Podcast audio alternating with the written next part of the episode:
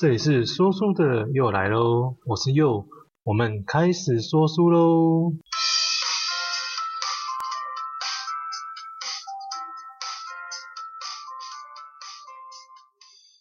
每个父母都是爱自己的孩子的，但有时候我们真的会不小心失去了理智，断了线。那这本亲子绘本就介绍给所有不小心对小孩们发了脾气的爸爸妈妈。其实呢，一句对不起啊，或许胜过千言万语啊。亲子关系的修补是要共同向对方前进的。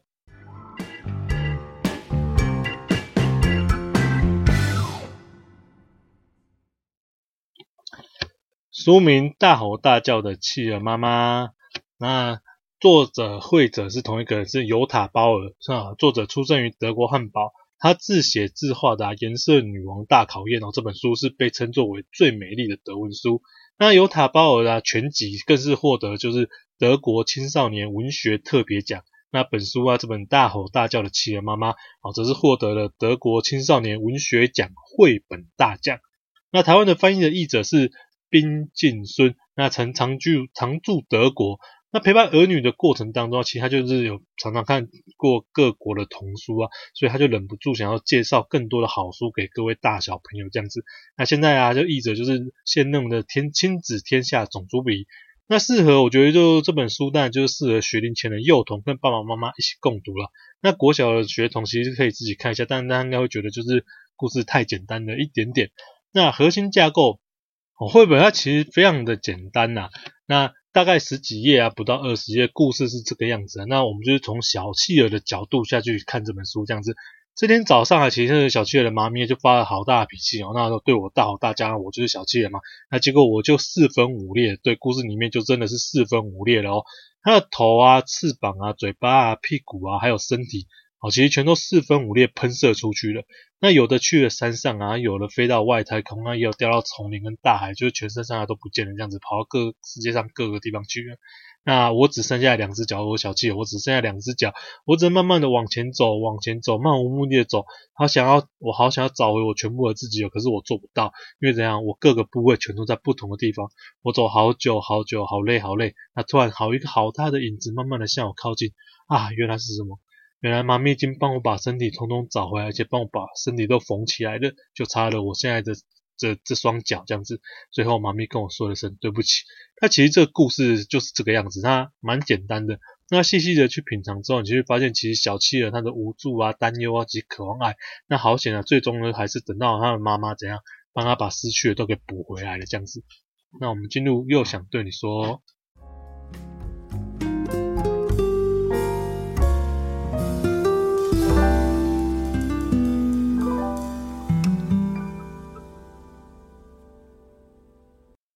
然后又想对你说，OK，那其实呢，就我自己在找书的时候，对，我这次看到这本书就说，哇，好特别的书名哦，大吼大叫的企鹅妈妈，对，我好像每次都是看书名很吸引我就看了就对。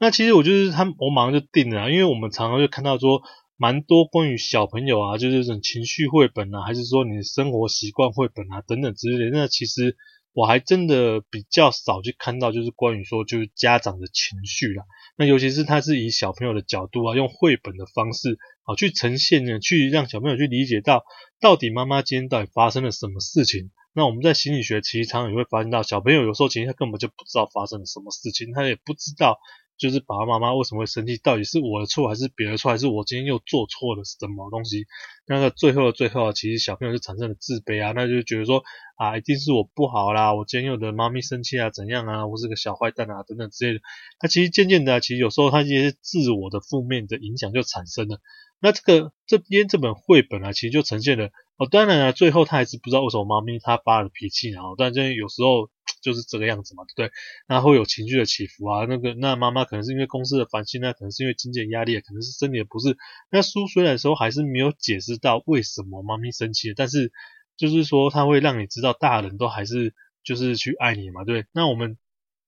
其实大家都是大人，就是也尽量的去控制自己啊。哦，那我们就要去察觉到自己是不是在情绪情绪上面这样子。那我们回到了绘本上面，其实小朋友虽然他还是不知道为什么宝贝妈咪生气了，那其实绘本里的小朋友，他就因为早上妈咪对我大吼大叫嘛，平常都很温柔啊，非常好的妈咪啊，突然不知道为什么就对我吼叫这样子啊，那很夸张的，对，他是身体的啊都这样朝四处飞了出去哦，那其实或许也不夸张啦，因为小朋友真实的感觉，说不定就个真的是这个样子。那想一想，好像也差不多嘛，因为小朋友的全小朋友的世界其实就只有大人而已嘛，他也没有金钱，他也没有什么什么，其实最多对他来说最重要的，当然就是爸比妈咪啊，还有他的兄弟姐妹啊等等之类的，对不对？那所以对他来说，其实好像也跟四分五裂没有什么两样嘛，因为今天我最爱我的妈咪突然对我大吼大叫嘛。那其实想想看，其实有时候我们就自己呀、啊，我们自己在上司啊，或者在你军中啊，还是在你就是突然被骂，或者被。路边的醉汉突然吼叫等等的之类的，其实你被惊吓到，好像也都是差不多嘛，就是一种魂飞魄散那种突然吓到就傻住那种感觉，对不对？所以其实小企鹅啊，它就是它的头就，其实书里面的表达是这样的，就是他小气的头它是飞出去了嘛，他没有办法思考嘛，这到底发生什么事情啊？到底发生了什么？为什么妈咪今天是这个样子的啊？那嘴巴飞到山上嘛，那我不能讲话，我不知道要讲什么。那我还可以讲什么？那我应该要怎么办？翅膀它飞到丛林丛林里面了，那我跑也跑不掉，我躲也躲不开，我到底该如何是好？那身体掉到海里面啊，好冷啊，好孤单，还有人会爱我吗？小企鹅其实它只剩下了一一双脚，对不对？这些漫无目的啊，它彷徨失措的样。他只能走着走着走着，好险这样，最后还是妈咪要帮我找回了他的，帮我找回了身体嘛，对，并且妈咪跟我说对不起啊。其实最终的最终啊，其实还是要让孩子了解到，其实爸爸妈妈其实这次做了不好的事情，我早上对你大吼大叫嘛，那我们大人其实真的很对不起，要跟你说声对不起。那或许其实已经受伤了，但是至少怎样，我们还可以共同一起去。就是修补一下亲子的关系啊，共同抚慰伤痛啊，其实用爱去疗愈他，让他知道其实我是爱你的。那我也会尽量的去控制我自己的脾气，这样子就是我觉得是大大人的部分呐、啊，让小孩子去了解到说，哦，不是大吼大叫之后就是我再也不爱你或者这。那当然了、啊，比如说我们大吼大叫完了之后，我们就可以哇，就是可以做完这个事情就没事的这样子，还是要尽量去避免说。情绪失控这一件事情，那那我这里就比较还蛮想要提到，特别提到自己一点，就是说，请你不管情绪如何的失控啊，哦，一定不可以做的两件事情啊，那其实就是说，那个第一个是言语羞辱啊，那第二个就是肢体的暴力，那其实这个就是这两件事情是非常很伤很伤小孩子的，我们可以把那个想象成就是言语。羞辱跟肢体暴力啊，它是个锐利的钉子啊。那我们就是拿着一个名叫情绪的锤子，我们用这个情绪的这个锤子啊，然后失控了，我们情绪失控了，拿着这个锤子，就是把这个钉子打进了孩子的身体里面啊。不管是这个孩子是不是你身边的人都一样，那个这个金钉子就是打进去的身体里面，那。这个身体就像是一个木板一样啊，木板被钉上的钉子，其实最终虽然我们用方法说了对不起，用任何的方式去弥补它，但是啊，拔除了这个钉子之后，钉子打的洞还是存在的，它是永远都在的，这个是比较难去消除的啦。那所以我们就是要努力的努力的，不要去犯到，就是说不要去犯那个言语的羞辱跟。肢体的暴力，那这个是蛮重要的。那其实每一个人都会有情绪啊。那最终反过来说，其实我们要学着宽恕自己跟原谅自己啊，并且怎样？我们要期许跟要求自己，下一次遇到这个样子的情况，我们应该要怎么做？而不是对小朋友发完脾气啊，大吼大叫完之后啊，就说，然后真诚的跟小朋友说，哦，对不起啊，那听听他们的声音，问问他们的意见，那其实让他知道你是爱他的这样子。那其实这个这一集大概就是这个样子，然后我们就讲了一个很简单的亲子绘本的，那其实就是让大人跟小孩啊都得到各自的答案啊，救赎啊，那。或是你得到不管是任何想法都可以，那每个人每个孩子看完这这个绘本，那一定都有自己的想法、看法跟解释。那其实最重要的就是说，亲子的关系呀、这个爱啊是不容易会去磨灭的啦。有时候真的会不小心互相去伤害到。那其实身为大人嘛，我们是比较有知识的嘛，